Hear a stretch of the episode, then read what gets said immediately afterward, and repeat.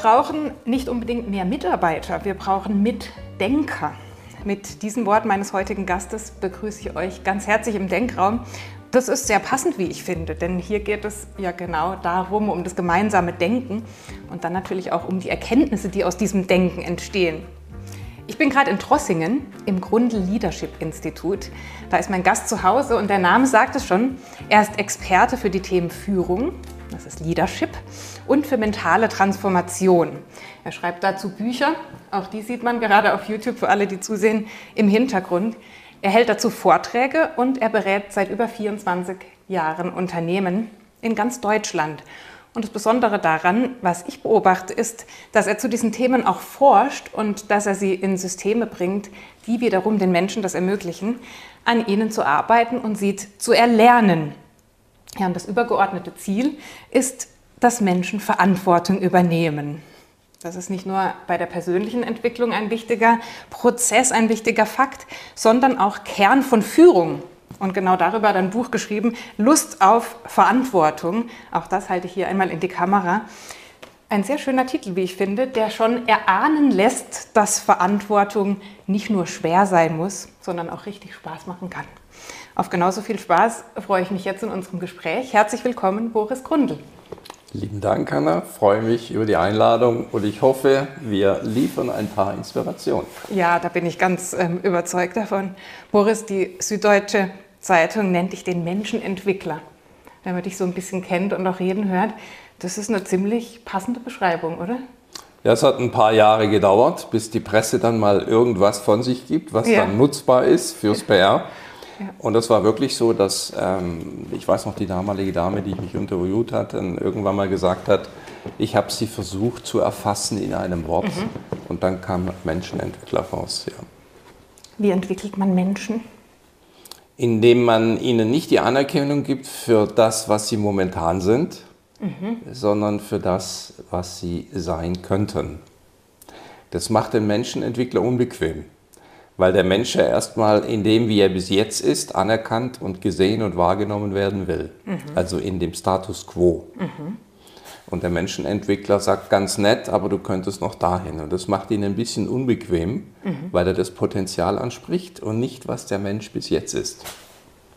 Das heißt, es braucht gar nicht die Anerkennung und die Ansprache von dem, was jetzt möglicherweise schon gut gemacht wird oder was jetzt schon an Leistungen, an Beitrag da ist. Ja, das ist ja das, was momentan sehr proklamiert wird mhm. und fast auch an dem Wort Wertschätzung äh, sich festmacht. Mhm. Aber dieses Wort äh, ist in der Praxis versaut worden. Mhm. Es ist ein wunderschönes Wort, ein sehr mhm. kraftvolles Wort.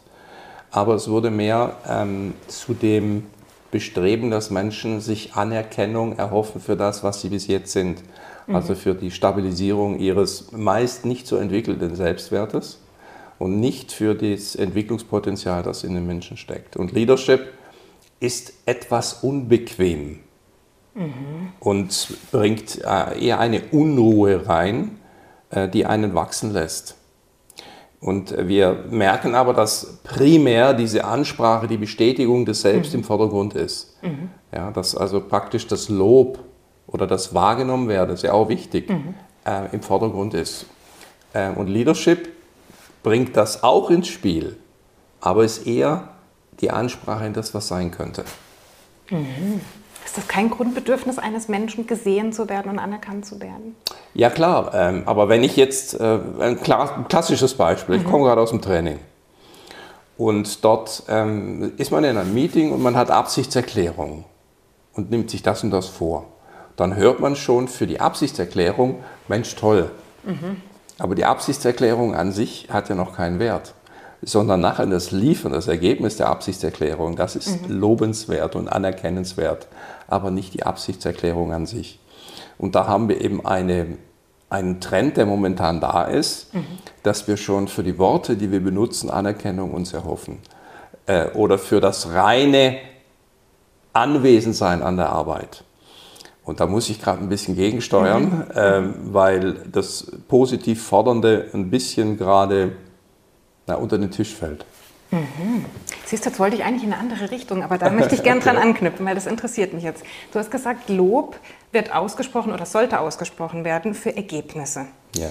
Wie ist es einem Menschen möglich, wenn er immer nur für Ergebnisse gelobt wird, ähm, den eigentlichen Mehrwert seines Beitrages zu erkennen, um sozusagen dieses Verhalten dann beim nächsten Projekt wieder in der Form liefern zu können? Also Lob bedingt, dass ich einen Menschen wahrnehmen muss. Mhm. Wenn ich ihn nicht beobachte und mich nicht für ihn interessiere, weiß ich nicht, was lobenswert mhm. ist sondern dann sage ich halt irgendwas Schönes, Nettes, damit es gesagt ist. Also ich will mehr oder weniger wie eine Zitrone auspressen mhm.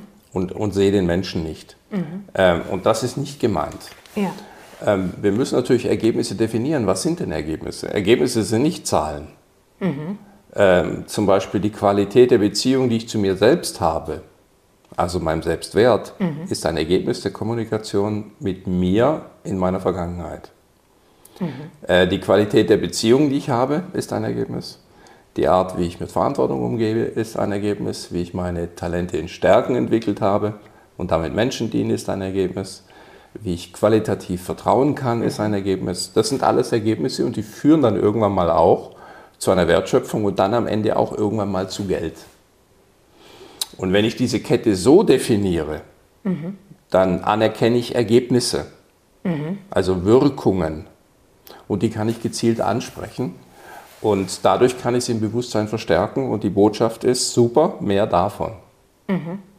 Und aber sagst du auch mit dem Fokus eher zu sagen, was kann möglich werden? Also ja. schon zu sagen, ich erkenne das, was jetzt da ist und ja. ich erkenne deine Beiträge in Form von Ergebnissen und möchte aber darüber hinaus denken und uns jetzt nicht sozusagen darauf ausruhen, sondern ähm, wo wollen wir eigentlich gemeinsam hin? Genau, ich spreche das in dir dann, was du sein kannst. Und äh, das macht einen auch unbequem. Der Menschenentwickler mhm. ist unbequem. Das ist kein lieber netter Kuschelbär, mhm. Mhm.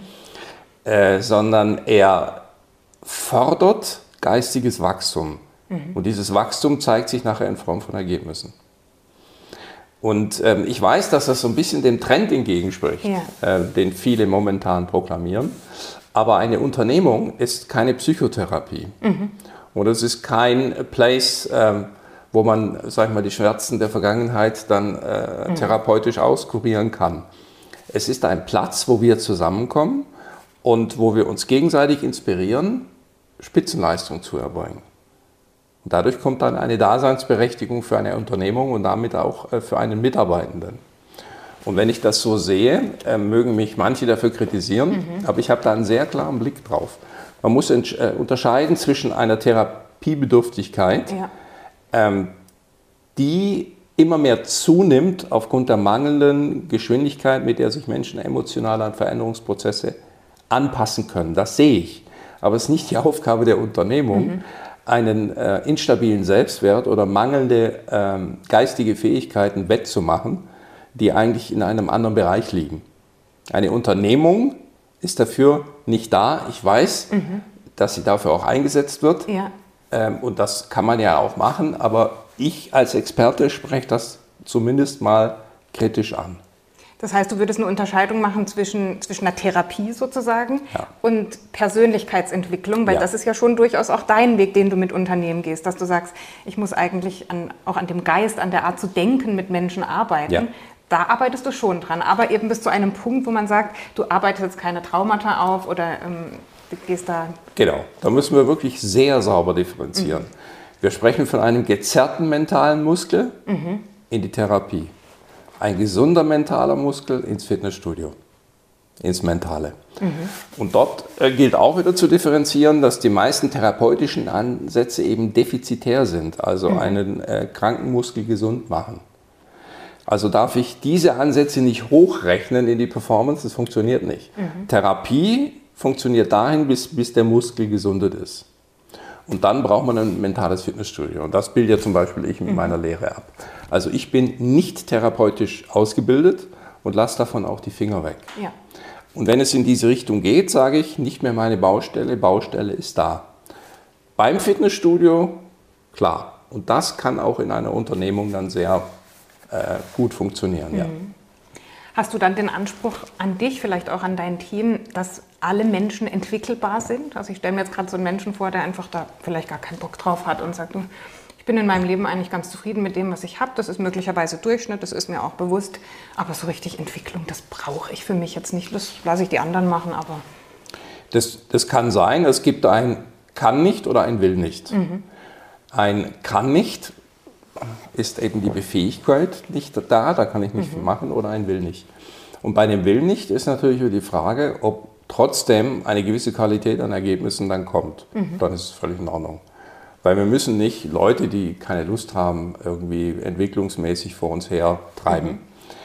Es ist aber so, dass das Leben irgendwann kommen wird. Und mhm. das Leben ähm, ist eben ausgerichtet darauf, dass wir geistig wachsen. Mhm. Und da kann man jetzt viel drum herum reden. Ähm, ich weiß natürlich, dass Leute kommen und sagen, mir geht's gut, bei mir ist alles toll und so weiter. Das ist meistens eine Lüge. Das weiß ich seit 24 mhm. Jahren.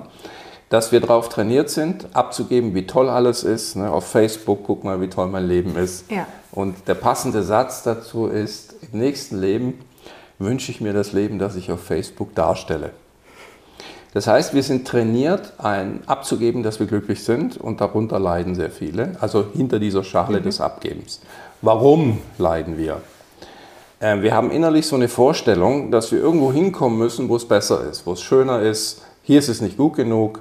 Wenn ich noch das hätte, also den Job oder keine Ahnung, den Traumpartner, Traumpartnerin, übrigens haben wollen, ja, sein, nein. Mhm. Äh, wenn ich da noch hingehe, über den Urlaub oder dann Feierabend oder in der Rente. Also ich muss immer irgendwo hinkommen und dann wird es besser oder leichter oder schöner. Und das ist einer der größten Selbstlügen, die wir haben, die uns unzufrieden machen. Mhm. Und deswegen hetzen wir irgendwo hin, anstatt zu wissen, dass reine Präsenz Erfüllung gibt und Ziele erreichen macht uns erfolgreich. Aber Erfolg hat nichts, aber auch gar nichts mit Erfüllung zu tun. Das ist einer der Sätze, den ich mir hier ganz, ganz dick markiert habe, auf den ich heute zu sprechen kommen wollte. Gut, dass du ihn ansprichst. Ähm, hilf mir nochmal, wie fasse ich das zusammen? Präsenz führt zur Erfüllung, ist ja. das richtig? Ja. Und der Erfolg ist, hängt mit Zielen zusammen, die ich ja. erreiche. Ja. Mhm. Ähm, das eine schließt das andere aber nicht aus, dann. Doch. Es hat nichts miteinander zu tun. Also hier ist die Beweiskette. Ja. Ähm, ich frage dich, aber auch allgemein, ist dir schon mal vorgekommen, du hast ein Ziel erreicht und nach dem Ziel bist du in ein Loch gefallen? Hast du das schon mal ja. selber mitbekommen bei anderen gut? Ja. Warum ist das so? Weil wir einen höheren Erfüllungsgrad von dem Ziel gerne erfahren hätten. Mhm. Also wir hängen mehr Erfüllung als Ziel, als es uns gibt und deswegen kommt ein Loch. Und jetzt ist es so, dass die meisten dann wieder gleich ein neues Ziel setzen und ein neues Ziel setzen. Und äh, wir nennen das im Institut die Hannibal-Lüge. Mhm. Hannibal Barkas, das war ein punischer Feldherr, der ist mal mit 40 Elefanten, so will es die Legende, und 40.000 über die Alpen und hat denen gesagt, wir gehen darüber und dann gehen wir nach Italien und dann machen wir die Römer platt und dann mhm. haben wir ein Land, äh, in dem Milch und Honig fließt. Und dann waren die ganz doll motiviert, sind über die Alpen. Mhm. Und deswegen die Hannibal-Lüge. Äh, diese nächste Anstrengung, noch eine Anstrengung, dann wird es leichter. Und äh, wir müssen irgendwo ankommen und dann geht es uns besser. Und das ist eben diese Differenzierung, das Ziele setzen und erreichen macht uns erfolgreich. Ein Erfolg ist was Schönes. Ich bin doch ein Erfolgsjunkie. Ja. Ich liebe es, Ziele zu erreichen. Mhm. Nur ich bin überhaupt nicht Sklave der Zielerreichung. Ob ich gewinne oder verliere, ist mir ziemlich wurscht. Mhm. Ich spiele. Die Erfüllung ist in der reinen Gegenwart, in der Präsenz. Das ist ein mentaler, geistiger Zustand, der weder in der Zukunft noch in der Vergangenheit ist. Da, ich will dich ganz kurz unterbrechen, weil ich das ja. ähm, verstehen möchte. Du sagst, du, du, du, spielst so ein bisschen. Das heißt, dein Motiv, Ziele zu erreichen, ist auch einfach so ein bisschen auszuprobieren, genau. zu testen, so eine Spielwiese auch für dich. Das ja. macht dir Freude. Ja. Ähm, und genauso können ja Menschen unterschiedliche Motive haben, aus denen sie Ziele erreichen. Klar. Wenn es nur um diesen äh, Zustand geht, von dem man sich etwas erhofft, wo man sagt, in der Zukunft, wenn das passiert, dann geht es mir gut, dann fällt man höchstwahrscheinlich in ein Loch.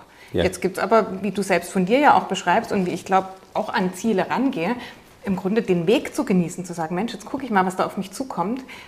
Bleib vielleicht sogar ein bisschen offen für neue Möglichkeiten, die auf dem Weg entstehen.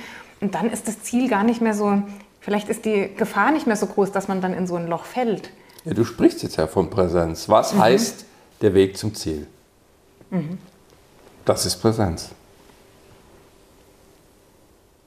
Weil du Weg den Weg wahrzunehmen. Weil du den Weg, wenn du den Weg genießt, bist du präsent. Mhm. Das ist Präsenz. Gut, und in dem Moment würde dann aber auch das zur Erfüllung führen können. Eben die Präsenz, aber ja. nicht das Ziel. Mhm. Spannende Unterscheidung, ja. Erfüllung und Erfolg. Und wenn wir auf die Führungskraft schauen und auf das Thema Verantwortung, ähm, Ergebnisse, der Begriff, der kam jetzt äh, gerade schon ein paar Mal, das ist dann wahrscheinlich auch eine gute Führungskraft, die in der Lage ist, Verantwortung zu übernehmen und damit Ergebnisse zu erzielen. Ist das für dich, würdest du das als den Charakter oder den Kern von guter ja. Führung beschreiben? Der Kern von Führung, also die Definition ist, Menschen zur Verantwortung zu befähigen mhm. und das durch Ergebnisse sichtbar zu machen. Mhm. Das hört sich jetzt erstmal ein bisschen nüchtern an. Ja. Ne, Verantwortung und Ergebnisse, das kommt jetzt nicht Charisma und sonst ja. irgendwas, sondern uh, geht es um Verantwortung und Ergebnisse. Mhm. Aber ähm, die Erfahrung zeigt, dass wenn ich einfach gucke in meinem Umfeld, innerhalb eines Jahres, übernehmen die Menschen mehr Verantwortung und mhm. zeigen das durch bessere Ergebnisse. Mhm. Dann führe ich gut. Und daran kann ich es einfach festmachen. Natürlich kann ich da noch weiterdenken, weil Verantwortung kann eben Lust und nicht Last sein. Und das Erwirken von Ergebnissen kann auch Lust und nicht Last sein. Mhm. Und äh, das könnte man jetzt dann noch in den Satz einfügen, aber ja. es geht ja erstmal um einen Kernsatz, um eine Reduktion, um eine klare Aussagung, was Leadership ist und was es nicht ist. Mhm. Äh, und es ist eben das Liefern von Ergebnissen. Und das wollen viele nicht hören und sagen, äh, das Liefern und immer so. Wenn man da ein bisschen mal tiefer reingeht, es ist für einen Experten und für jemanden, der gut ist in dem, was er macht, ist es eine Freude zu liefern. Mhm. Wenn ich gerne Pizza mache und mich jemand ruft an, Pizza Margarita, mhm. dann habe ich Freude. Dann bringe ich eine Pizza Margarita und nicht mhm. Fungi. Und das ist liefern. Profis liefern. Und die liefern gerne. Mhm. Das ist wie ein Stürmer, der gerne Tore schießt. Und aufgabenorientierte Menschen, ja, die, sich, die beschäftigt sein wollen, mhm. ich nenne sie Gießkannen und nicht Brenngläser. Brenngläser liefern, Gießkannen wollen beschäftigt sein. Mhm. Ähm, die hassen das Wort liefern. Man mhm. kann sogar davon ausgehen, ein Mensch, der das Wort liefern hasst, ist mhm. wahrscheinlich aufgabenorientiert und nicht ergebnisorientiert. Und aufgabenorientiert wäre nicht dienlich sozusagen. Das um ist beschäftigt sein wollen, ja. Ich mhm. habe was zu tun. Ich komme unter. Wie viele Leute mich immer wieder fragen, sie haben doch so viel zu tun. Ich finde es fast eine Beleidigung, wenn man ja, jemand sagt, er hat viel zu tun. Er ist beschäftigt. Mhm. Ja, ich habe was zu tun. Es geht im Leben nie was darum, dass wir was zu tun haben. Vielleicht in der Rente mhm. oder wenn ich gerne stricke oder sonst irgendwas. Mhm. Sondern es geht um Liefern. Und wenn man das mal mit Freude innerlich erkannt hat, dann ist man ein ergebnisorientierter Mensch, dann ist man ein Brennglas. Mhm. Und dann weiß man auch, dass es darum geht, mit wenigstmöglichst Aufwand die größtmögliche Wirkung zu erzielen. Und dann hat man da auch keine inneren Widerstände mehr, weil man, es ist wunderschön, ein Stürmer oder jemand, der flankt, flankt gerne und Torwart hält gerne. Dann tun wir das gerne und dann wissen wir, äh, wie wunderschön es ist, eine Expertise zu haben und in diese Expertise zu liefern. Mhm. Das heißt, man müsste im Grunde erstmal die Expertise finden, weil ich stelle mir jetzt gerade so einen Fußballer vor, der ja sozusagen sein Hobby zu Beruf gemacht hat, also der gerne Fußballer ist, egal ob er Stürmer ist oder Torwart, und den man jetzt vielleicht zur Verantwortung gar nicht so sehr schubsen muss. Mhm. Aber jemand, der jetzt in einem Unternehmen arbeitet und vielleicht einen Job hat, der jetzt ihm keine große oder besondere Freude macht, für den ist es doch dann schwieriger, oder zu diesem Zustand zu kommen, wo man wirklich sagt, Lust auf Verantwortung. Hier, ich, ich möchte jetzt wirklich Ergebnisse sehen und möchte mich erfreuen an diesen Ergebnissen. Ja, das ist, da sprichst du den Kernpunkt an. Da habe ich auch boah, in der Forschungsarbeit, ich glaube, vier Jahre einen falschen Ansatz gewählt, mhm. bis ich selber geblickt habe. Mhm. Ich komme aus dem sogenannten Lustprinzip. Mhm. Also ich habe gemerkt, dass ähm, Manchmal habe ich zu viel übernommen, aber meistens die richtige Dosis, Verantwortung übernommen und an der bin ich gewachsen. Und dann ist immer Dose und Transformation, Dose, Transformation und dann das Einflussbereich wird immer mehr. Das war wie so ein Instinkt, dem bin ich gefolgt. Und da habe ich gedacht, super, Verantwortung, tolle Sache. Sag den Leuten, komm, lass uns noch mehr Verantwortung übernehmen, ich zeige dir, wie es geht. Mhm. Halleluja, wir alle schreien Hurra. So war es nicht sondern, ah, muss nicht nur mehr sein, ich habe schon so viel. Und dann habe ich gefragt, Moment, was ist mit mir falsch? Für mich ist es ein Lustprinzip mhm. und für die Gesellschaft da draußen ein Lastprinzip. Mhm. So, da wollte ich das erstmal verstehen. Bin ich bekloppt oder was stimmt mit mir nicht oder wie auch immer. Und dann beginnt ja die Forschung. Also Forschung ist jetzt ja nicht unbedingt, dass wir ein, ein, ein Meinungsinstitut beauftragen, das Umfragen macht, das kommt dann später, sondern Forschen heißt ja auch, dass wir irgendwann mal sagen, Moment mal, ich will das erforschen und auch bei mir selbst und erstmal verstehen. Mhm. Und dann werden wir zu einem Forscher. Wir müssen da nicht unbedingt an die Uni gehen. Mhm. Und dann erforschen wir ja vielleicht uns und auch andere. Und dann kam ich eben drauf, dass ähm, im, im Bewusstsein sechs Stufen gibt und dass die Stufe 4 und 5 die Selbstanklage ist. Na, hätte ich früher das, dann müsste ich nicht. Und 6, ha, ich muss, will aber nicht. Mhm. Also Verpflichtung und deswegen auch Disziplin. Und dann wurde mir klar, wir brauchen Disziplin für Dinge, die wir nicht tun wollen. Wir halten aber Disziplin hoch. Denn wenn ich etwas tun will, brauche ich keine Disziplin. Und das wurde mir dann irgendwann mal klar, dass Disziplin und Verpflichtung, also Schwere und Selbstanklage, Schuld, Vorwürfe für irgendwelche Fehler, die man macht, dass das Last an Verantwortung, das ist, wie die Gesellschaft Verantwortung wahrnimmt. Mhm. Und dann wurde mir klar, okay, wie will ich die abholen? Ich habe eine ganz andere Flughöhe bei Verantwortung, also runter, nachdenken, was kannst du tun? Mhm. Und dann wird es irgendwann mal klar, dass es Bewusstseinsstufen der Verantwortungsübernahme mhm. gibt. Und die kann man einmal sagen, ich sage mal die Verdrängung, also gar nicht wahrhaben wollen, mhm. dann jemand anders anklagen, Lass es uns gerade mal an einem Beispiel ja. machen und vielleicht auch an einem ganz einfachen Beispiel, das mir ja. in deinem Buch gut gefallen hat. Kurz vor einem Auftritt, kurz vor einem Vortrag. Ähm, Mit Kaffeefleck. Äh, bekommst du einen Kaffeefleck aufs Hemd. Lass es uns mal an dem Beispiel mal machen. Ich fand das sehr. Ähm, einleuchtend. Ja. Ne? Also ich mhm. stehe hinter einer Türe, die Türe geht auf, ich habe einen Kaffee, der Kaffee verteilt sich auf dem Fleck. Blaues Hemd, das ist der Grund, äh, warum ich jetzt heute in Schwarz rede. Ja. Ähm, und dann eben wissend, ich brauche ja für jeden Tag zehnmal mehr. Ne? Ich bin schwerstbehindert. Mhm. Das heißt, ähm, ein Tag heißt für mich zehnmal mehr Energie wie für andere. Also ich brauche auch so das Hemd umziehen zehnmal. Also ich kann nicht, ich muss mit dem Hemd reden. Und das erste ist nicht wahrhaben wollen. Das wie, du siehst einen Fleck, in dir sagt aber, nee, da kann kein Fleck sein, weil ich muss ja gleich reden. Doch, da ist ein Fleck. Nee, kann nicht sein. Doch, ja, nein, ja, nein, ja, nein, Fleck. Und dann ist dem Bewusstsein klar, da ist ein Fleck. Und da kommst du auch nicht drum rum. Und äh, Verdrängen ist ein Riesenthema. Ähm, ich habe mit dem äh, Dr. Müller, das ist einer der, der führenden Wirtschafts-, nicht Wirtschaft, sondern ähm, Kriminalpsychologen aus Österreich in Europa, ähm, der ganz schwierige Fälle gemacht hat, mhm. also Campus und schwierige Fälle macht. Der hat mir über Verdrängung was erzählt, das werde ich auch nie vergessen. Also er hat zu mir gesagt, schau mal, du, wenn du in einer Straße wohnst und irgendwo im Nachbarhaus äh, zehn Jahre im Keller Dinge passieren, glaubst du, kriegt keiner was mit? Oder wenn in einer Familie was passiert, was nicht passieren soll, äh, und anschließend kommt es raus und Familienmitglieder sagen, sie haben von nichts gewusst. Oder in einem Krieg, in dem ein anderes Volk systematisch ausgerottet werden soll und nach dem Krieg sagen Leute, sie hätten nichts gewusst. Mhm. Glaubst du das? Und dann hat er mich ganz streng angeguckt und hat gesagt, unterschätzt nie die Macht der, äh, der Verdrängung. Und das ist der erste Zustand, dass wir was nicht wahrhaben wollen, unseren Teil der Verantwortung an einem bestimmten Ergebnis. Und da fängt diese unbequeme... Darf ich da einen Einschub machen, ja. weil mir das gerade einfällt, im, in Der kleine Prinz in dem Buch. Da ja. gibt es eine Passage, da heißt du bist zeitlebens für das verantwortlich, was du dir vertraut gemacht hast. Und damit soll zum Ausdruck kommen, dass in dem Moment, in dem ich hinschaue, in dem mir vielleicht auch Not und Leid bewusst werden, dass ich in dem Moment es viel schwerer habe, das noch zu ignorieren und dem aus dem Weg zu gehen.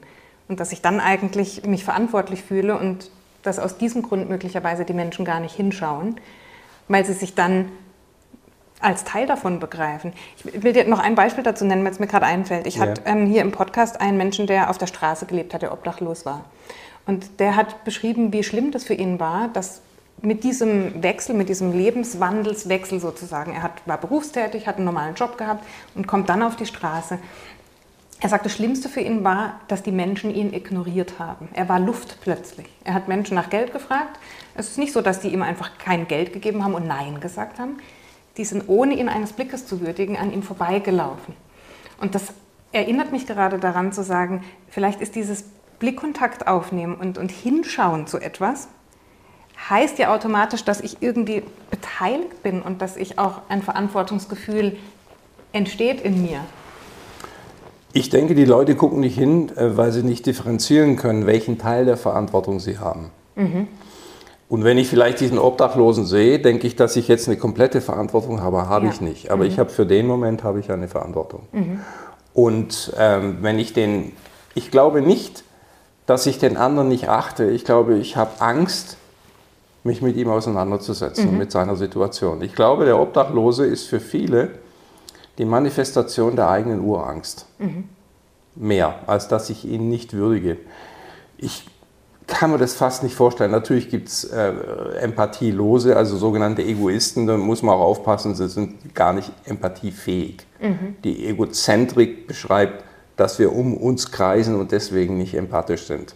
Aber eigentlich hätten wir Empathie. Also ich halte uns mehr für Egozentriker als für Egoisten. Mhm. Dass in den Kreisen um die eigenen Ängste es zu diesem respektlosen Verhalten kommt. Mhm. Habe ich übrigens als Schwerstbehinderter äh, in der Angst der anderen mir gegenüber auch erlebt. Mhm. Also die Diskriminierung ähm, in meinem Weg dahin, wo ich jetzt hin, die war enorm. Und du meinst, dass das, das nimmst du jetzt nur nicht mehr wahr. Ja, ich... aber die war enorm. Die war enorm. Und, und das verbindest du aber gar nicht so sehr mit, mit Vorwürfen, sondern sagst auch, natürlich muss man unterscheiden, Klar. aber du führst es auch zurück auf eine Angst von Menschen. Also dass das kein bewusstes Verhalten ist, das auf ein respektloses Miteinander abzielt, sondern ja, wenn ich, wenn ich in meiner Rolle bleibe, ist es okay. Dann mhm. ist es eigentlich eher die Angst. Aber in dem Moment, wo du Karriere machst und andere überholst, mhm. die dich eigentlich dominieren wollen, ja. sich aber nicht können, und dann denken, aber ich müsste doch den Behinderten eigentlich dominieren können, ja, mhm. dann wird es schräg. Dann wird es richtig schräg. Wir haben Verdrängung. Der Kaffeefleck ist jetzt auf deinem, mhm. auf deinem Hemd. Jetzt nimmst du es wahr, erste Stufe. Genau. Jetzt kann ich dem nicht mehr ausweichen. Mhm. Ist die Frage, was passiert jetzt? Und ich sehe ja nicht meinen Teil der Verantwortung dran, sondern jetzt will ich irgendeinen Schuldigen suchen. Und dann suche ich einen Schuldigen, äh, wie es dazu kam, dass der Fleck da drauf ist. Mhm. Und natürlich bin es erstmal nicht ich, sondern derjenige, der die Tür aufgemacht hat. Ja. Und das sind ähm, auch im Bewusstsein reden wir nicht da, davon, dass wir entscheiden können, sondern das sind einfach Instinkte. Das ist wie, ich lege irgendwo, ich komme nach Hause, lege den Schlüssel ab, will nur kurz was holen, komme zurück, der Schlüssel ist nicht mehr da. Der erste Impuls ist, dass wenn noch eine Person im Haus anwesend ist, ja, wahrscheinlich die gesamte Lebensenergie darauf verschwendet, äh, mir das Leben zur Hölle zu machen, mhm. obwohl es nur um Schlüssel geht. Ja. Und jeder kennt diesen Impuls und wird dann sagen, ja, das bin ich nicht, doch, das bist du. Weil das Instinkte sind. Und beim Bewusstsein reden wir nicht davon, dass wir kognitiv so wahnsinnig viel Einfluss haben, sondern bewusst werden heißt hinschauen und überhaupt nur aushalten und angucken. Mhm. Ähm, und das ist beim, beim Training von mentalen Haltung so entscheidend. Weil wir können da, äh, wenn wir Dinge nicht wahrhaben wollen, und es gibt eben nicht nur Licht, wenn wir uns anschauen, äh, werden die Dinge unbewusst und dann fangen die an, unbewusst zu arbeiten. Und dann suchen wir, wir suchen doch ständig irgendwo, wenn was schief geht, irgendwelche anderen Leute, die wir hängen können. Mhm. Das wissen wir kollektiv, das wissen wir überall. Bringt keinem was. Es ist menschlich, es ist aber nicht besonders hochentwickelt. Das ist die zweite Stufe, mhm. andere suchen, anklagen. In meinem Fall der, der die Tür aufgemacht hat. Mhm. Und wenn das Bewusstsein sich weiterentwickeln will und sagt dann, okay, nächste Stufe, dann sage ich, Warum geht die Tür nach innen auf? Es ist eine Fluchttür, die müsste nach außen aufgehen. Jetzt bin ich in den Umständen. Mhm. Jetzt klage ich die Umstände an. Weil die Wirtschaft so ist, weil der Kapitalismus ist, weil die Politik so ist, weil ich so erzogen worden bin. Mhm. Weil da kann man halt nichts machen. Jetzt komme ich in eine Ebene, na gut, es ist halt so. Aber diese drei Stufen Verdrängung, Personenschuld, Umständeschuld haben eins gemeinsam, ich will meinen Teil der Verantwortung nicht sehen. Ich will mhm. damit nichts zu tun haben. Und in den Stufen kann man eine Sekunde, äh, einen Tag, ein Jahr, ein ganzes Leben in einem gewissen Kontext hängen bleiben. Und dann, das heißt nur, ich will meinen Teil der Verantwortung nicht sehen. Oder können wir schnell überlegen, wie viele Menschen kennen wir, die im bestimmten Kontext sagen, nee, kann ich, habe ich nichts, sind andere, weil ich so mhm. erzogen worden bin. Weil ich in der Schule nicht aufgepasst habe, weil ich keine Beziehung habe, weil ich so wenig Zeit habe, weil ich so in so heftigen Umständen bin, weil ja. ich diesen Menschen geheiratet habe, weil meine Kinder weil die Politik und so weiter. Und dann merken wir natürlich, wenn wir andere hören, dass es Ausreden sind. Aber wenn wir unsere eigenen angucken, ist mhm. es natürlich ein bisschen was anderes. Das sind die drei Stufen. Man nennt das Interessenbereich, wo ich es von mir wegschiebe. Ja. Und dann erhoffe ich mir, dass andere irgendwas tun, dass es mir in dem Kontext besser geht. Mhm. Und dann geht es weiter. Also, und jetzt versucht das Verantwortungsbewusstsein versucht zu drehen und anzunehmen. Ja. Und dann kommt die erste Stufe, die ist dann der Versuch der Selbstannahme, ist aber die Selbstanklage. Mhm. Also ich habe die Schuld bei einer anderen Person, die Schuld bei den Umständen und die Schuld bei mir. Deswegen ist die Schuldfrage so groß bei uns im Bewusstsein. Mhm. Und jetzt kommt es auf mich und dann sage ich, hätte ich doch früher. Und dann kennen wir dieses hätte, hätte. Ne? Mhm. Hätte ich früher eine Sprache gelernt, hätte ich da aufgepasst, wäre ich nicht von der Klippe gesprungen, hätte und dann. Aber innerlich ist immer noch so, wenn früher das nicht gewesen wäre, müsste ich mich jetzt nicht damit auseinandersetzen.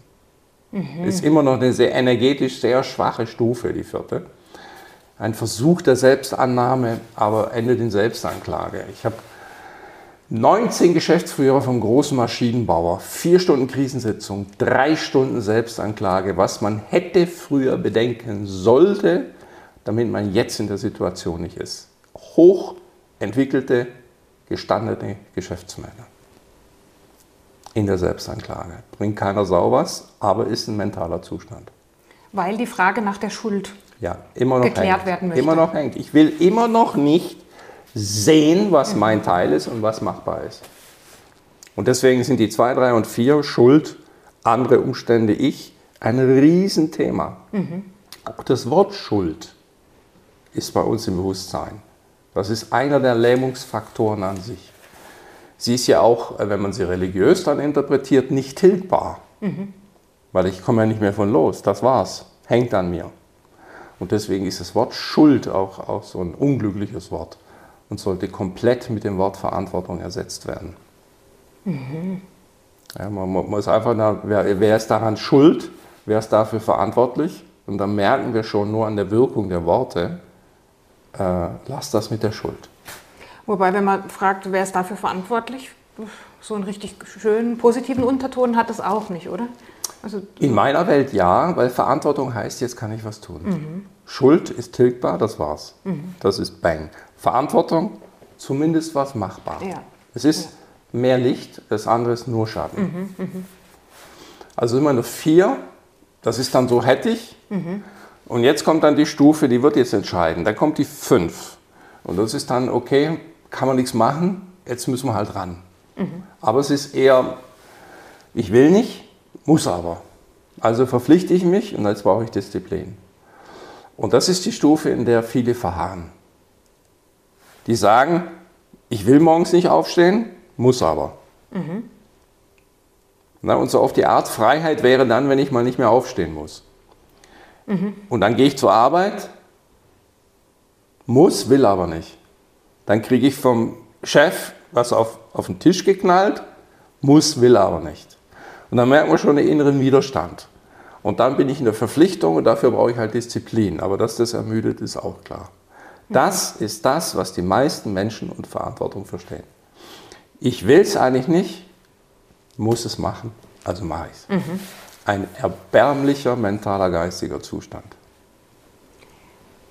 Ein erbärmlicher mentaler Zustand. Spannend. Was ist daran erbärmlich zu sagen, ich, da ist etwas, das mag ich eigentlich nicht machen, aber ich finde jetzt Wege für mich in Form von Disziplin beispielsweise, um das dann eben doch zu machen. Das ist ein Sportprogramm oder Dinge, wo man halt ja, Steuererklärung. Ja, weil ich einen inneren Widerstand im, dem Leben gegenüberbringe. Mhm. Ich kämpfe gegen das Leben. Ich kämpfe gegen die Gegenwart. Ich kämpfe gegen den jetzigen Moment. Mhm. Und die mhm. Widerstände sind in mir und nicht außerhalb von mir. Deswegen kommt es auch zu dem Satz, Freiheit ist nicht zu tun, was du willst, sondern zu wollen, was du tust. In dem Moment, wenn ich es tue, nehme ich alle Widerstände raus und gebe mich dem Leben hin. Und dann bin ich in der Verantwortungsstufe 6. Und die heißt dann, wenn ich schon muss, dann will ich auch. Die Menschen leiden nicht unter der Veränderung, sondern unter dem inneren Widerstand gegenüber Veränderungen. Wir haben so eine große Zunahme gegenüber den mentalen Krankheiten, das ist mhm. unfassbar. Ja. Und da kann man viel sagen, äh, die, die, die, die, was auf uns einströmt und diese, alles außerhalb. Es existiert keine Belastung außerhalb von uns, sondern die Interpretation dessen, wie wir damit umgehen. Also es ist ein internaler und nicht externaler Prozess.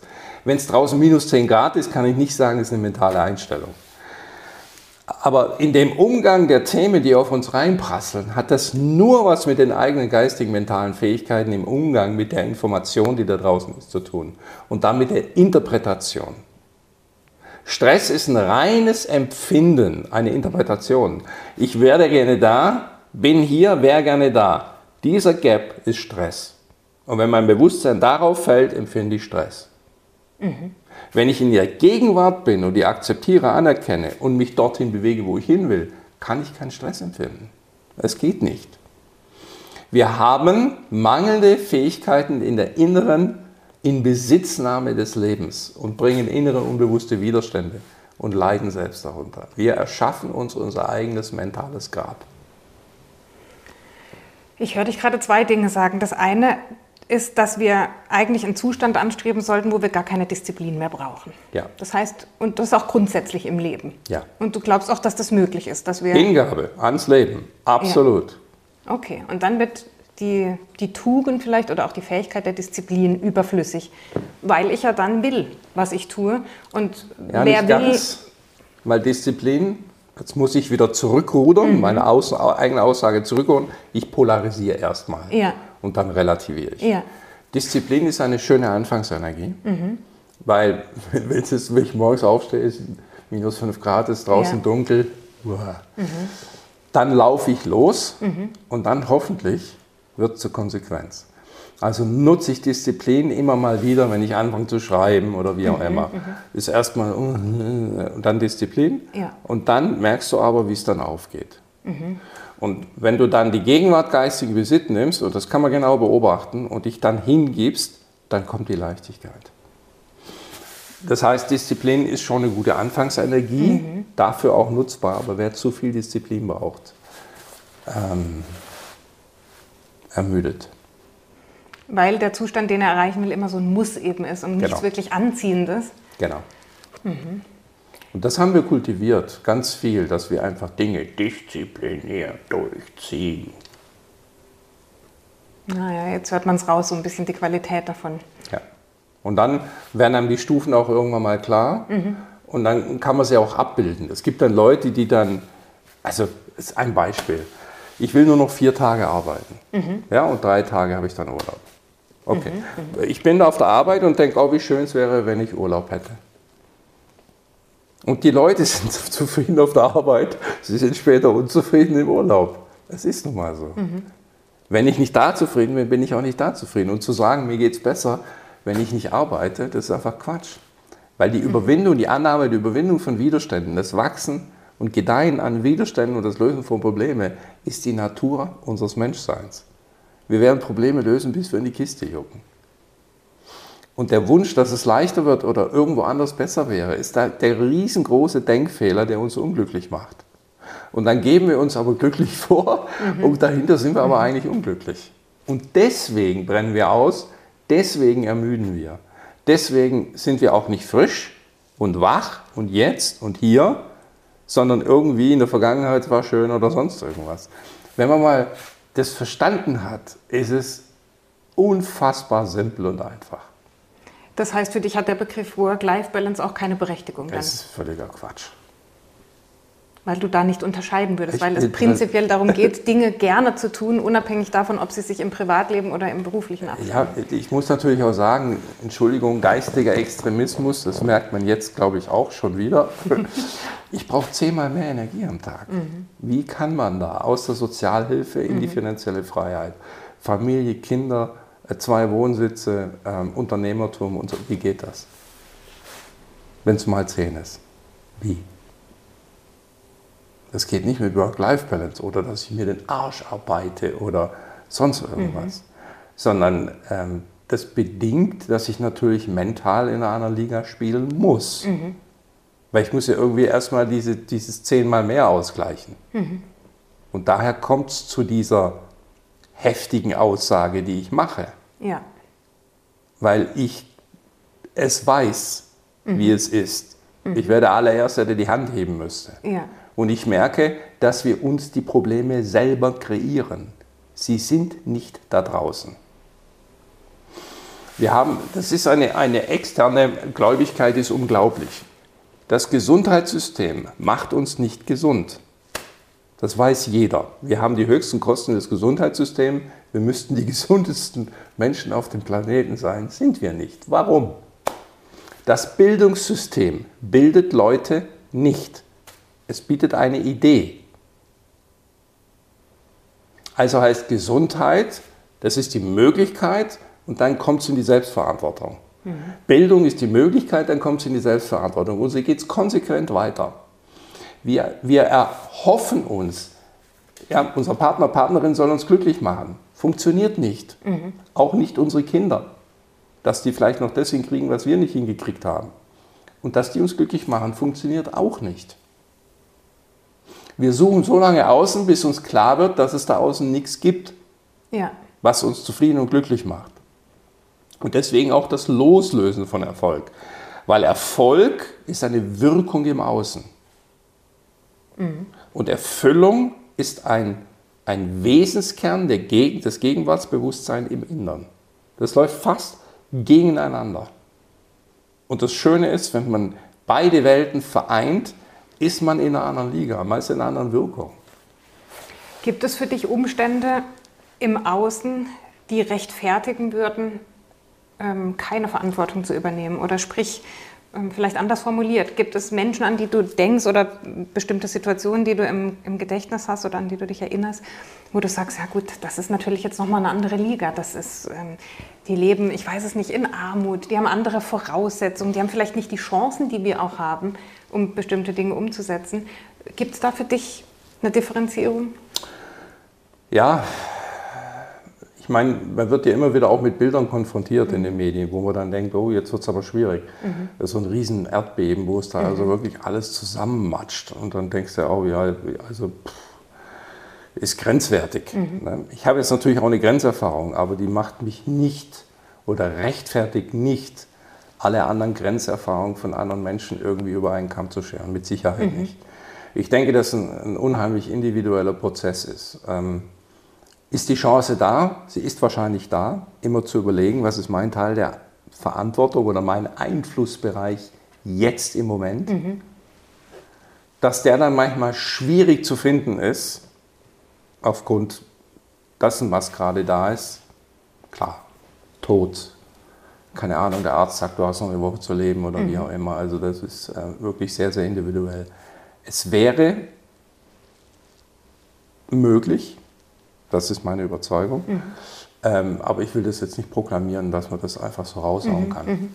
Exemplarisch ist für mich da eben Viktor Frankl, ja. den die meisten von uns auch kennen, mhm. äh, der eben sein Teil der Verantwortung an einen der schlimmsten Plätze, die es wohl geben kann, nämlich ein Konzentrationslager, selbst dort definiert und auch ähm, sehr viel darüber geschrieben hat anschließend.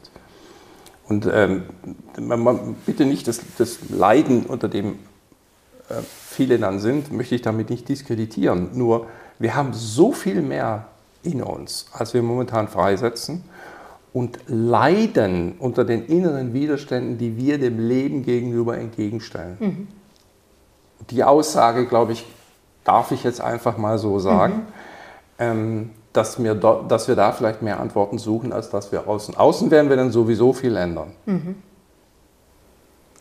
Aber Rumi hat es mal gesagt, am Anfang, ich war irgendwann mal jung und wollte die Welt ändern und dann wurde mhm. ich weise und äh, änderte mich selbst. Mhm. Viktor Frankl war ja auch derjenige, der sagte, es geht eigentlich im Leben gar nicht darum, ständig Fragen zu stellen und etwas vom Leben zu fordern, sondern sich selbst als die Antwort auf etwas zu begreifen im Leben. Und so daher kommt wahrscheinlich auch, ich habe mir ja. die Frage aufgeschrieben, wofür bin ich gemeint worden? Die lese ich in deinem Buch häufig. Das ist einfach, glaube ich, eine Frage, die man sich mal stellen kann, die vielleicht auch Sinn für einen selber, wo man Sinn findet. Ja, so glaube ich, kann man das gut übertragen, meinst du nicht? Ja, die Frage ist natürlich herausfordernd. Für jemanden, der in der persönlichen Entwicklung weiter ist, ist die Frage interessant. Ja. Für jemanden, der gerade anfängt, ist das so ein bisschen fast wie eine Ohrfeige. Mhm. Ne? Das ist eher so, äh, so, was muss ich, muss ich das, äh, das will ich nicht. Mhm. Dass der Tenor anders, dann mhm. irgendwann, äh, äh, das will ich nicht und dann vielleicht ganz viele Leute sagen, das will ich nicht, das will ich nicht. Dann fragst du ja, was wissen? Ja, das nicht. Ja, was willst du? Ja, das nicht. Ja, was willst du? Wenn ich weiß, was ich nicht will, müsste ich eigentlich wissen, was ich will. Also da ist schon eine Stufe. Mhm. Dann sagen wir irgendwann mal, oh, das will ich. Dann wird es schon anders. Mhm. Ich will das und das und das, aber irgendwann ist es auch, ich will, will, will, auch nicht so. Mhm. Dann kommt so, so, eine Konnotation, was darf ich? Und dann ist schon, ah, darf ich, darf was? Mhm. Okay. Und dann kommt natürlich der große Sprung in, wer bin ich? Ja und äh, für was bin ich gemeint worden. Wobei man das auch drehen kann. Andere würden sagen, für was bin ich gemeint worden, ist unter wer bin ich, wer bin ich, ist die ganz große Frage. Ja. Äh, da soll jeder seine eigene Erkenntnis machen. Aber für was bin ich gemeint worden, impliziert ja, dass etwas in mir ist, das freizusetzen ist, das nicht unbedingt von mir kommt. Mhm. Mhm. Also es hat einen sehr dienenden Charakter, mhm. einen übergeordneten. Und der ist natürlich, äh, wenn wir etwas finden, das größer ist als wir selbst, mhm. dann macht natürlich unser Bewusstsein einen Sprung. Dann bin, also ich bin nicht Boris Grundl, sondern ich bin die Möglichkeit, anderen zu Wachstum, Kraft und Größe zu verhelfen. Und dann habe ich dieses Ego, mhm. dienend dem übergeordneten Satz. Und da löst sich ganz viel. Da kommt dann ähm, auch eine gewisse Transzendenz dazu mhm. und eine Kraft. Also ich kann ohne die, kein, wie will ich denn das äh, seit Jahren rumreisen und, und, und reden und Seminare und mhm. wissen das machen und dann auch schwerstbehindert. Das sind ja Fußgänger, sind ja nach 10, 15 Jahren platt, ja. wenn sie in dem Beruf sind. Mhm. Lass uns zum Abschluss noch über ein Thema sprechen, das vielleicht jetzt, du hast die Stufen der Verantwortung beschrieben. Jetzt ist da ein Mensch, ähm, der hat das verstanden, der hat auch das Konzept verstanden, der sagt jetzt vielleicht auch beim Zuhören, sagt, das klingt logisch, da habe ich mich auch mal wieder erkannt.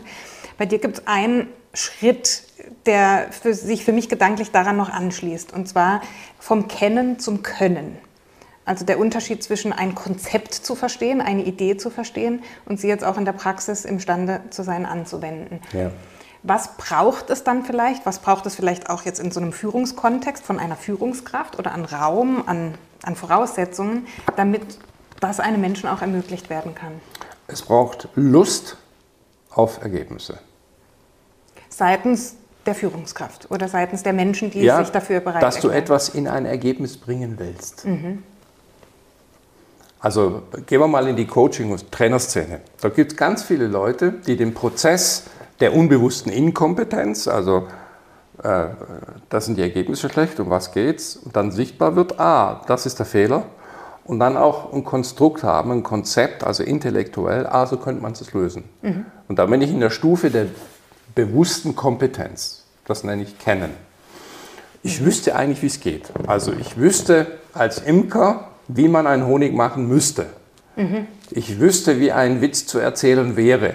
Ja ich wüsste, wie man Anerkennung aussprechen müsste. Mhm. Und dann bleibe ich im Kennen hängen.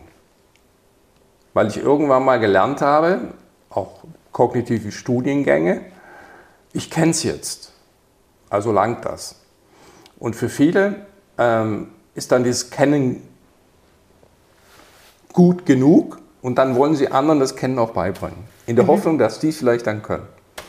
Und das funktioniert nicht, schon gar nicht bei Transformation. Du musst Transformation sein, um es zu lehren. Mhm.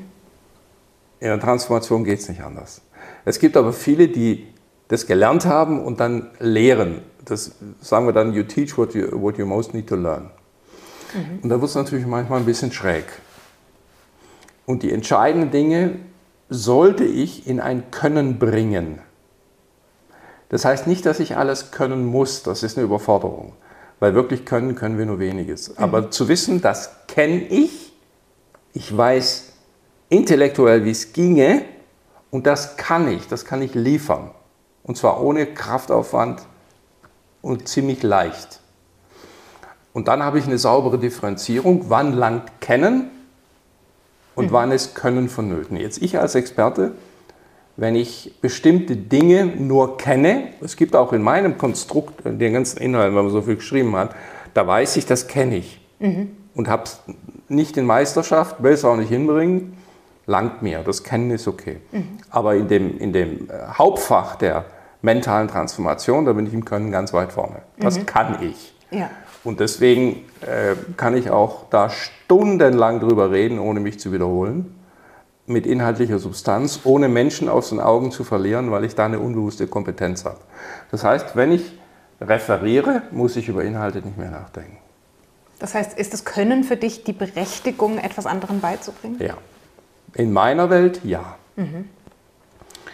Äh, jetzt rudere ich wieder zurück. Mhm. Äh, bis zum gewissen Niveau brauchst du es nicht. Ja. Da lang kennen. Da kann man das auch trainieren mhm. und den anderen auch beibringen. Aber ab einer gewissen Liga, äh, dann muss es können sein. Mhm. Und in einem Führungskontext, vielleicht finden wir da noch abschließend ein Beispiel, was kann man, wie kann man Menschen ermutigen, Verantwortung zu übernehmen? Wie kann man ihnen das sozusagen, weil du siehst dich selbst als Ermöglicher auch, ne? als jemand, der, ja. der anderen ähm, nicht nur diese Chance zeigt, sondern sie bewusst auch dabei begleitet. Wie kann man Menschen dazu bringen, diese Lust zu entwickeln und das für sich vielleicht auch umzudeuten und dann auch entsprechend aber die Rahmenbedingungen zu schaffen. Also die sechs Stufen helfen beim intellektuellen Erkennen. Mhm. Und ähm, ich habe ja da zwei Geschichten, eine leichte mit dem Kaffeefleck mhm. und eine mhm. etwas heftigere in einem Lebenszusammenhang. Ähm, und wenn man deine eigene Lebensgeschichte nimmt und die mhm. so aufgliedert und die sechs Stufen bringt, dann mhm. Wird einem das Bewusstsein klar. Ja. Damit ist eine Methodik dann klar. Ähm, und grundlegend ist es die Zusammenfassung des Buches, äh, habe ich glaube ich in zwei oder drei Sätzen zusammengefasst. Ähm, Im Kern geht es nachher darum, dass wir zwei Dinge verantworten. Einmal, worauf wir unsere Wahrnehmung ausrichten. Also mit mhm. was beschäftige ich mich überhaupt? Dass mir bewusst wird, worauf richte ich meine Wahrnehmung aus. Also dass ich anfange zu beobachten, was nehme ich wahr. Dass das überhaupt geht, mhm ist ein Riesenschritt in der Entwicklung. Ja. Also ich entscheide mich jetzt, mit was ich mich beschäftige. Da muss ich zurücktreten und sehen, auf mich blicken, während ich wahrnehme. Ich muss mich entkoppeln. Ich bin nicht das Wahrgenommene, was ich interpretiere, also zum Beispiel der ist doof, mhm. sondern ich sehe einen mentalen Zustand, den mich die andere Person als doof wahrnehmen lässt. Ja. In der Sekunde wache ich auf. Und dann rede ich davon, dass ich bewusster werde. Wir sind ganz oft unbewusst in der Wahrnehmung. Was auch okay ist, dann trete ich zurück. Das ist eins. Und zwei ist, welche Geschichte hänge ich dran an meine Wahrnehmung und was macht die Geschichte mit mir? Mhm. Also Beispiel Rollstuhl. Was nehme ich wahr? 90% geht nicht mehr, 10 geht noch kriege ich mein Bewusstsein hinter die zehn. Und jetzt, was mache ich mit den zehn? Was macht die Geschichte? Mhm. Ist es eine inspirierende Geschichte, die ich daraus knöpfe, oder eine frustrierende Geschichte? Und da merken Menschen erstmal, wie viel sie Geschichten an ihre Wahrnehmung hängen. Mhm. Ein Beispiel, geh mal über den Flughafen, versuch mal Menschen zu sehen und die neutral wahrzunehmen, einfach als Menschen. Und nicht zu groß, zu grün, geht zu schnell, zu langsam, sieht gut aus, nicht aus, zu dick, zu dünn, was weiß ich. Irgendwas dran zu heften. Mhm. Wir sind ständig am Labern und dranheften an irgendwas. Mhm. Der Bundeskanzler, das ist doch nur, weil der das macht und hätte der das nicht und der hätte das, hat er nicht sagen sollen und so, weil der hat also ständiges Gefummle und Geplappere und Interpretieren und Geschichten von Dingen. Und wenn dir das bewusst wird, wird dir erstmal klar, wie viel Energie du verschwendest mit Geschichten, die dich emotional blockieren, die dich Kraft kosten. Mhm. Und wenn du die zwei Sachen meisterst, dann kommst du äh, alle anderen Dinge, konsequentes Handeln, Ergebnis und sowas geht für mich daraus hervor. Also ich war auf der Suche nach dem Ursprung des Ursprungs des Ursprungs. Mhm. Ist das meine bisher beste Antwort? Ja, spannend.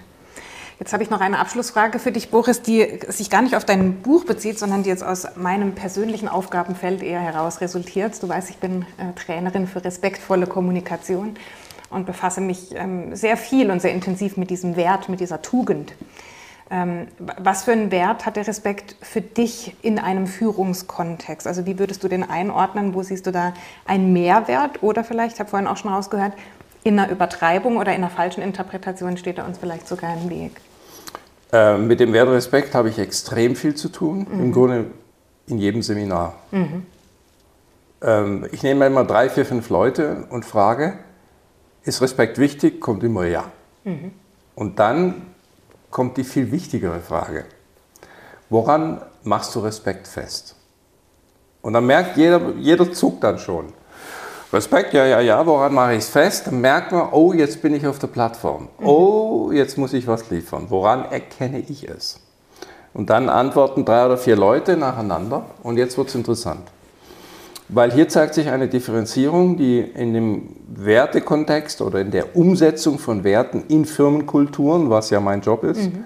ähm, entweder zum Gelingen oder Misslingen beiträgt.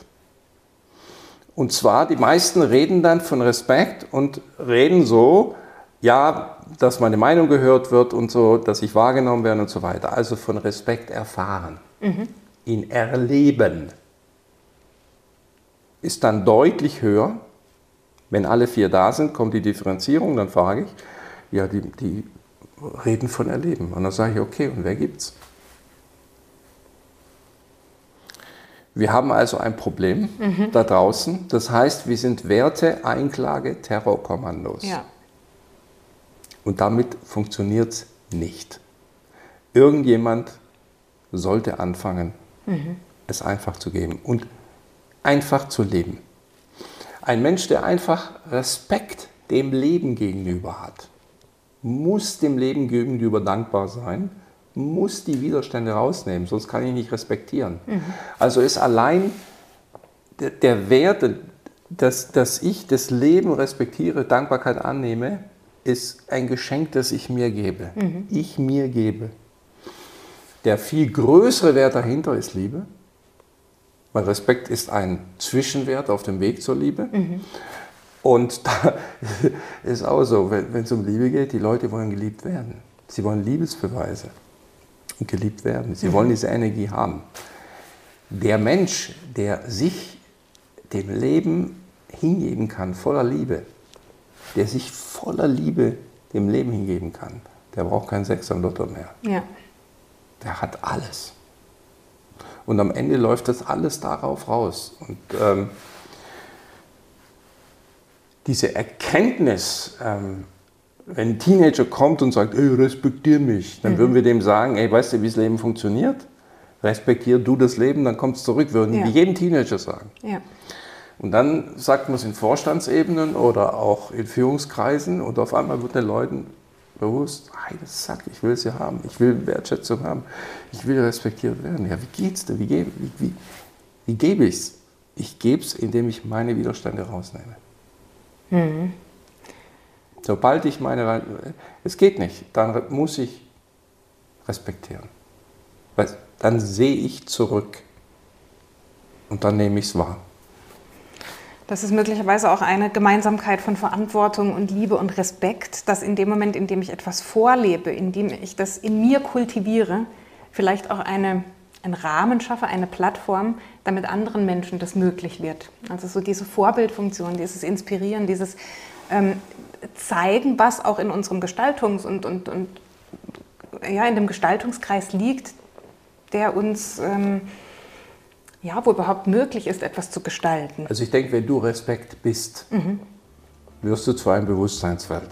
Mhm. Und wer dort eintritt, mhm. wird zu Respekt. Ich denke, ähm, Vorleben, ja, aber man kann auch so tun. Es gibt auch Leute, die Authentizität vorleben und es nicht sind. Aber das ist ja dann kein Vorleben. Das dann ist, ist es Sein. Und es ja. ist schwierig. Wenn wir nur mal sagen, Respekt zu sein, mhm. wenn ich sage, bin ich Respekt, sage ich ja. manchmal ja, manchmal nein. Mhm. Etwas sein, ein Feld dafür zu schaffen. Das sind wunderbare Schlussworte. Vielen herzlichen Dank, Boris. Das war ein sehr inspirierendes Gespräch. Ich kann nur dazu ermutigen, Lust auf Verantwortung, zum einen das Buch zu lesen und dann eben auch zum einen vielleicht die Lust in einem selbst zu kultivieren, diese Verantwortung zu übernehmen. Da können ganz wunderbare Dinge daraus entstehen. Vielen herzlichen Dank. Danke. Anna.